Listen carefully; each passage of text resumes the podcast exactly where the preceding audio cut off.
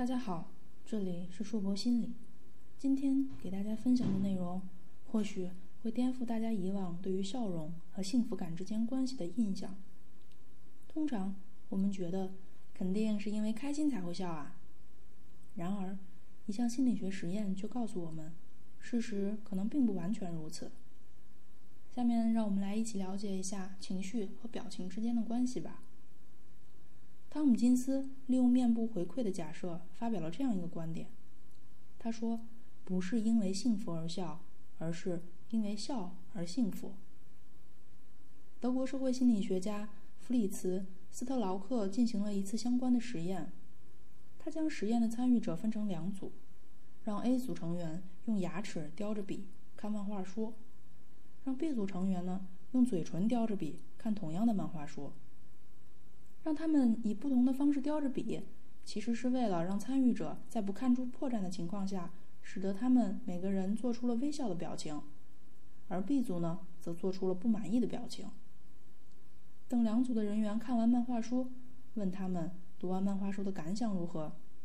用牙齿叼笔的组，也就是微笑着看完漫画书的 A 组，他们的参与者的评价就比 B 组参与者的评价更加的积极。他们说漫画书更好看。之所以会出现这种情况，是因为我们的大脑在我们微笑的时候，根据这种情况判断当时的情境，即根据面部表情回馈理论可以知道，即便是勉强做出的微笑状，也可以转换心情。在现实生活中，我们也常见到那种表情比较严肃、情绪始终绷在弦上的朋友们。今天的分享，大家和这样的朋友聊天时，也可以适当提出一些不成熟的小建议，试着让他们多笑一笑。